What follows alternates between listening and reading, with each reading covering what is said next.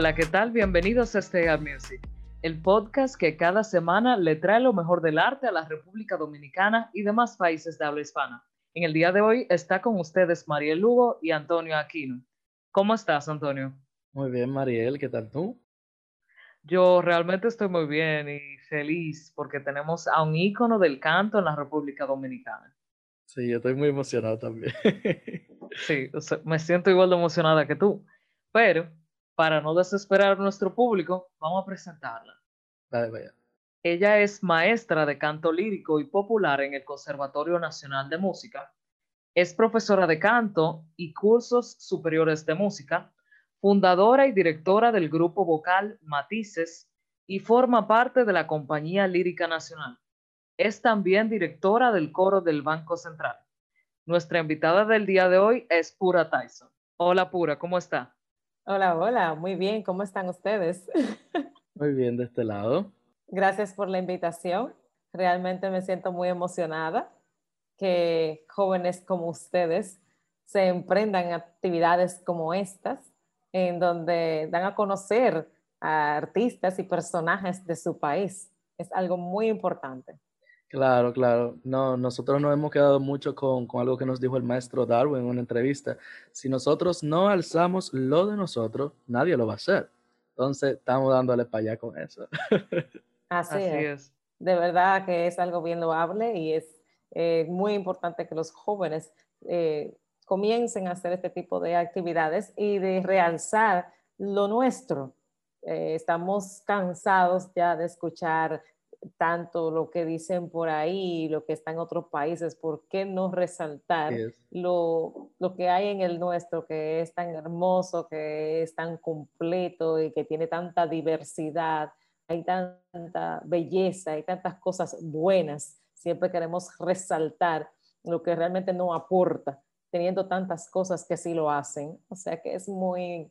Eh, en la labor que ustedes están haciendo, pues los felicito y que espero lo sigan por mucho tiempo. Gracias. Realmente nosotros lo hacemos, como dicen, por amor al arte. Esto ahora mismo no nos genera dinero, pero nuestra retribución es el hecho de que otras personas puedan conocer el talento que ofrece la República Dominicana. Y eso nos hace felices de por sí. Qué bueno, qué bueno. Bueno, maestra, eh, ya con toda la presentación que, mencionó mi compañera aquí, Mariel, y aparte de los, eh, de los numerosos reconocimientos que ha recibido nacional e internacional, de las participaciones prestigiosas que ha tenido en escenarios aquí, nosotros tenemos una gran pregunta, y no solo nosotros, sino también el público, y es, ¿a quién le da el mérito Pura Tyson? El mérito de su crecimiento. Bueno, en esencia a mi padre, mi padre Eduardo Tyson, en sus inicios como artista que también cantó, eh, lo hizo en La Voz Dominicana, él perteneció al elenco de La Voz Dominicana, hoy conocida como Ser TV, eh, que por muchos años educó a muchas personas de estrato humilde y que, les, que encontraba con ciertas condiciones especiales y talentos, pues lo trabajaba en su escuela de música elemental.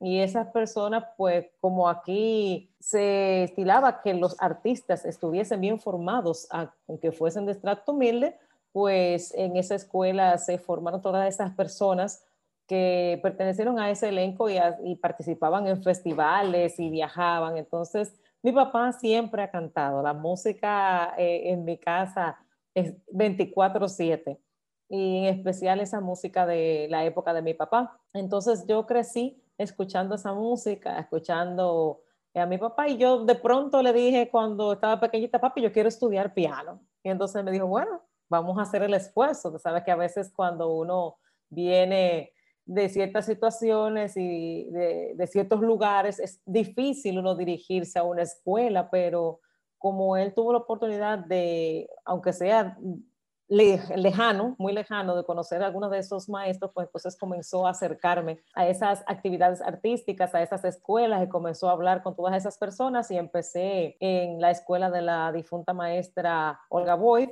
después seguí en la escuela elemental y todo eso, ese recorrido de mi vida artística y mi voz eh, es prácticamente de mi papá. Eh, dice mi mamá que la gracia es de ella y la voz es de mi padre, o sea que ambos tienen su granito de arena en, en mi vida artística.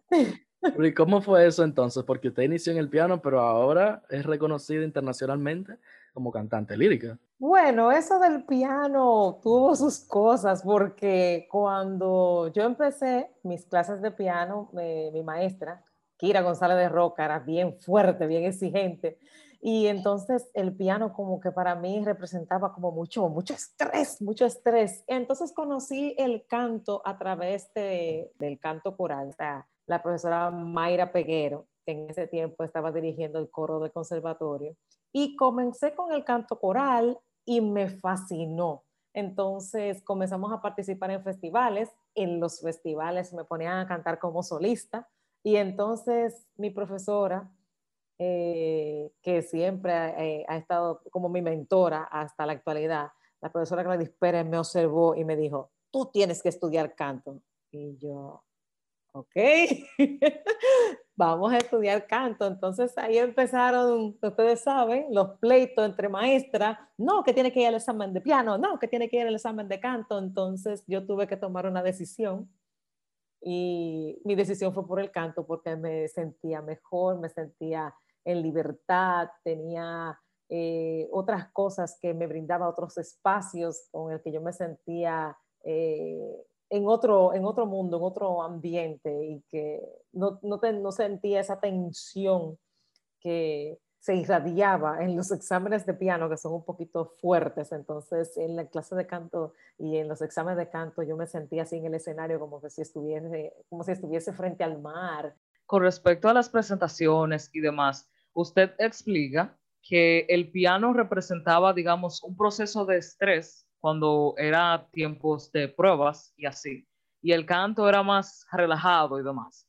Pero ¿se ponía nerviosa usted en ese momento o todavía lo hace? ¿Se pone nerviosa pura Tyson cuando tiene una presentación o como solista?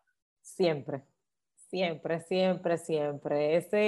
Esa adrenalina, ese sentir las expectativas del público, el, el artista que no siente eso está muerto. de verdad, está frío. Después eh, no transmite, no, no trasciende esa energía cuando no, no, se siente esa parte de, de, la adrenalina y de los nervios. Eso es parte del de, quehacer artístico. Y dentro de esa rutina, digamos, como de, oh, estoy nerviosa, tengo mi rutina que me ayuda a, a calentar, a prepararme y a relajarme. ¿En qué consiste esa rutina de usted como cantante previo a una presentación? Trato de todas las noches anteriores, por lo menos de 6 a 8 horas de sueño, eh, que es muy importante el descanso corporal. El cuerpo, porque todo el cuerpo es un instrumento, es el instrumento. Entonces, las condiciones del cuerpo deben de estar en óptimas. Eh, luego de eso, pues en la mañana no suelo hablar muy alto o no hablar. Ya mis hijos están preparado aquí cuando yo tengo una presentación porque me ven hablando en lenguaje de señas y dicen, mami, tú tienes que cantar y yo me mantengo en descanso incluso cuando tengo que dar clases. Yo voy, yo asisto, pero yo escribo, la paso escribiendo en la pizarra y entonces ya los alumnos saben, ah, profe, usted tiene una presentación y yo, ah, o sea, yo me la trato en esa semana si tengo que dar clases, tengo docencia en la universidad, o sea, yo trato de mantenerme lo más descansada posible porque lamentablemente por más que queramos cuidar nuestra voz hablada, nosotros lo que hacemos es que tratamos de estar en completo descanso del habla para que no se fatigue la voz y entonces cuando tenemos que cantar no hay tantos, no hay tantos contratiempos vocales. Entonces, luego que pasa eso, o sea, que tengo una semana prácticamente de descanso o no uso ese abrupto de la voz, entonces el día del concierto me la paso así como descansando, aunque no duerma, porque si uno duerme mucho también afecta, si uno descansa demasiado también afecta y más o menos tres o cuatro horas antes de la actividad, entonces yo comienzo a hablar y comienzo a vocalizar levemente. Cuando ya está más cerca, eh, el momento de empezar sí hago una eh, vocalización un poquito más rigurosa. Y por supuesto esos ejercicios eh, cotidianos de, de, respiración y de relajación que son los que ayudan a uno a estar en, en completa tranquilidad, a pesar de tener la adrenalina y el estado de nervios, que eso siempre está, realmente. Yo, yo he escuchado las historias en la universidad. En la UAS, los chicos me dicen, no, cuando Pura tiene una presentación, Pura no habla, Pura escribe. Eso es clásico. A mí me llega los recuerdos cuando la profe pura estaba, llegaba al aula y no hablaba y se ponía ahí con su diapasón, pa, la pizarra y cosas. Eh, pero así como yo, yo estoy consciente que hay muchos estudiantes que le tienen una, un gran estima porque usted es una gran docente y tiene una forma de enseñar súper particular que se nota que, que, esa es su marca de pura Tyson que está enseñando aquí, en materias de coro, en materias de eh, entrenamiento rítmico. Eh, pero entonces nos deja como que pensando, eh, en un futuro, ¿solamente usted piensa en pensionarse o pura Tyson piensa crear una academia? Bueno, esa es una pregunta muy capciosa, pero sí, me gustaría tener más adelante cuando me pensione, que eso no es ahora, sí tendría mi academia privada en donde, bueno, eh, está canto posiblemente para yo estar más tranquila, o sea, voy a dejar la parte de lo que tiene que ver con entrenamiento rítmico y práctica corporal en la docencia universitaria. Eh, ya cuando tenga mi academia sería exclusivamente para clases de canto. So, pura, nosotros tenemos una sección en la que siempre respondemos preguntas del público para involucrarlos un poquito más y simplemente para aclarar cosas que ellos quieren saber directamente de usted. Entonces, aquí tenemos una pregunta muy interesante por parte de Albrady. Albrady pregunta, ha sido discriminada por su pelo o color de piel en el entorno artístico? Actualmente puedo decir que no, pero antes, incluso cuando yo empecé mis estudios de música, sí, nos veían porque no era yo sola, las estudiantes que éramos así con esta tez morena, eh, nos veían, como uno dice, como bichos raros. Y entonces en el, conservatorio, en el tiempo que yo empecé a estudiar, había muchas personas eh, de tez blanca, de tez clara. Y cuando nosotros entramos, que éramos las más, las más quemaditas, eh, realmente nos miraban por encima, nos miraban por encima del hombro. Pero eso se fue, fue mermando a medida que nosotros fuimos, fuimos, demostrando que nosotros no estábamos ahí, que nosotros fuimos a estudiar y fuimos, estamos ahí porque somos talentosas. Eh, realmente mi amiga que ahora está en Puerto Rico y otra está en México, que no están viviendo de la música exactamente, pero en ese tiempo, mientras estuvieron en el conservatorio, fuimos buenas alumnas, fuimos una gran generación que eh, realmente le demostró al conservatorio que la música no era solamente para una clase social, y por supuesto, cuando comenzamos a entrar en el ambiente, hubo miradas eh, y hubo, como dicen por ahí, candelita de basurero, pero no prosperaron.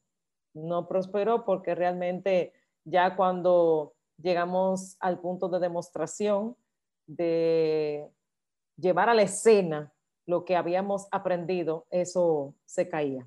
Entonces, diría usted que a pesar de que en el pasado tal vez el color de piel, la clase social, el tipo de cabello o peinado representaba, digamos, tal vez un obstáculo para mucha gente que no debió haberlo sido, pero lo fue lamentablemente. Ya hoy en día no hay, digamos, ninguna limitante o, digamos, no se enfrenta a ninguna discriminación en el entorno artístico a la hora de, por ejemplo, conseguir solos, presentaciones, uh, tal vez alguna posición dentro de, digamos, un coro o uh, dentro de la dirección de algún proyecto? En realidad ahora la discriminación ha cambiado de nombre y ha cambiado de lugar, porque la discriminación ahora se está dando más por eh, asuntos de eh, grupo sexual, va a decir, si tú eres mujer o hombre, o sea que eso es un trabajo de hombres o es un de mujeres, Eh, también eh, está el hecho de la edad. Bueno, usted ya es, como dice modernamente, PM, o sea, pasada meridiano o pasado meridiano. Usted no puede, usted no califica eh, porque está, ¿verdad? Pasadito de edad. Realmente esas son esos son los inconvenientes, esas son las piedras que nos estamos encontrando en este tiempo, no tanto el asunto porque como ha habido una aceptación de, vamos a decir, del estatus social y de la tez y del pelo, decimos que hay una aceptación porque no hay, no hay escapatoria, no hay escapatoria porque en este país eso no se puede, eso no se puede. Somos la mayoría de esa, de esa ascendencia, no hay quien lo despiste. Entonces no hay remedio, hay que aceptarlo. Entonces le han cambiado el nombre. Ahora es la edad, estás muy vieja, tú no puedes, o tú eres mujer, tú no puedes, eh, y cosas como esa. Bueno, estamos mínimo como un bucle. Terminamos con algo y seguimos con otro. Cada vez que, se termina un problema, como que eh, surge uno nuevo. Pero bueno. Eh, bueno, profe, nosotros tenemos una pregunta de de una de nuestras seguidoras más constantes, se llama Carolina, y ella quiere, ella le pregunta eh, si tiene algo que compartir como maestra. ¿Qué consejo le tengo? Lo que nos decían antes a nosotros los viejos, el que persevera triunfa. No, no cansarnos, eh, no, eh, porque a veces pensamos que es la música que, nos maltrata y sin embargo no. Eh, hay, la música es tan bella y tan amplia, pero compleja a la vez, eh, que de la única forma que podemos eh, llegar a ella es asociarnos, que uno a veces se lleva de las expectativas y de las apariencias no, eso es, no, no, no, eso es difícil, yo, yo no puedo, no la admito. Usted tiene que agotar todas las posibilidades, agotar todos los medios. Ahora, cuando usted ya agota todos los medios, ya, ya, que realmente no le queda nada, entonces luche, porque si es algo por, por, lo, que, lo que es lo que usted quiere, si es algo que usted quiere, luche luche, si es algo que usted está dispuesto y existen las condiciones, entonces luche por ello, luche, que sí se puede. Te lo digo yo, sí se puede, porque yo tuve que luchar con muchas cosas y con muchos problemas, como le acabo de decir, de que miraban a uno por encima del hombro por el estatus social o por el color de piel eso era, eso es más fuerte incluso que el asunto que te digan si tú eres, eh, que si tú puedes, si eres mujer o hombre o por el asunto de la edad. Eso era, pasaban cosas, o sea, de, de admitirte o no, eh, de pasarte una materia o no, todo eso sucedía. Entonces, eh, realmente hay muchas luchas que ya se han eh, liderado, que muchas luchas que ya se han logrado. Entonces, lo que hay es que mantenerse firme y, como ya dije, no dejar que la música se convierta en tu enemiga. Ella es tu amiga. Claro, y falta mucho por lograr y esperemos que gracias a la guía de usted y el trabajo de las generaciones que vienen, podamos superar todas esas trabas que quedan pendientes. No, y también que, que, otras personas que estén siendo afectadas eh, vamos a decir, emocionalmente, y, sea, sea, un obstáculo este asunto de, la pandemia, porque para muchas personas esto es una cosa grande que, ha, que bueno, nos ha desmotivado bastante a muchos, eh, que escuchándola a usted, profesora, tomen pie, se levanten y le den para allá. sí, son muchos los estudiantes de música, eh, todo lo que tiene su instrumento, incluyendo cantantes que, claro, tienen su instrumento, que han dejado de practicar porque perdieron la motivación en la pandemia. Simplemente están cansados de la rutina, de, no, de estar en casa o de no tener práctica en persona, porque hay muchas personas que les gusta practicar ahí, que el profesor lo obligue, porque yo me pierdo o yo no sé qué hacer, o simplemente yo necesito que me jale de la oreja, mira, tú estás haciendo esto mal. Entonces, esa persona, muchas han perdido la motivación. Y creo que ese mensaje de usted es importante para que ellos se mantengan ahí. Porque se va a lograr lo que ellos quieran, pero ellos tienen que trabajar para conseguirlo. Así es. Esta pandemia nos está enseñando a reinventarnos, a ser innovadores y a no perder la motivación, a no perder la esperanza. Porque sin esperanza, como dicen, la esperanza es lo último que se pierde. Así es. Um, yo creo que eso de reinventarse es la palabra clave. Hacer las cosas diferentes. Yo, a pesar de que es una situación muy grave, también lo veo como desde el punto de, vista eh, educativo o del currículo, como algo que nos llega también para cambiar lo que estamos haciendo. Hay mucho que mejorar. ¿Qué podemos hacer diferente? ¿Cómo podemos lograr conectar con esos estudiantes, conectar con la gente, aunque estemos en la distancia? Entonces, a pesar de que es un reto, también se presenta como una oportunidad de crecimiento y de mejora. Pues nada, profesora, um, se nos ha acabado el tiempo, lamentablemente, y ha sido un placer para nosotros tenerla aquí para aquellos seguidores que nosotros tenemos aquí y demás, si, los, si la quieren buscar para escucharla o para tal vez agendar clases con usted, ¿cómo la pueden buscar en redes sociales? Eh, bien, yo estoy en Instagram como eh, pura rayita abajo, o sea, underscore pura, underscore Tyson, underscore soprano en Instagram. En el Facebook me pueden buscar con mi nombre, pura Tyson. También en YouTube solamente tienen que poner pura Tyson y hay, ah, están algunos conciertos en los cuales yo he participado y pueden escucharme. Es un poquito difícil agendar clases, pero más adelante le daré buenas noticias al respecto. Mientras tanto, eh, de verdad que si podemos encontrarnos en algún momento, pues los insto a que vayan al Conservatorio Nacional de Música o Teoría Educación Musical que imparte la Universidad Autónoma de Santo Domingo y ahí nos vamos a ver. Perfecto, ya ustedes saben, si ustedes quieren tomar sus, sus clases con la profesora y para el futuro, si quieren tomar clases de canto con ella personalmente, ella va a estar publicando su agenda y nosotros nos vamos a encargar de compartirla. Nada, profesora, fue un placer tenerla aquí.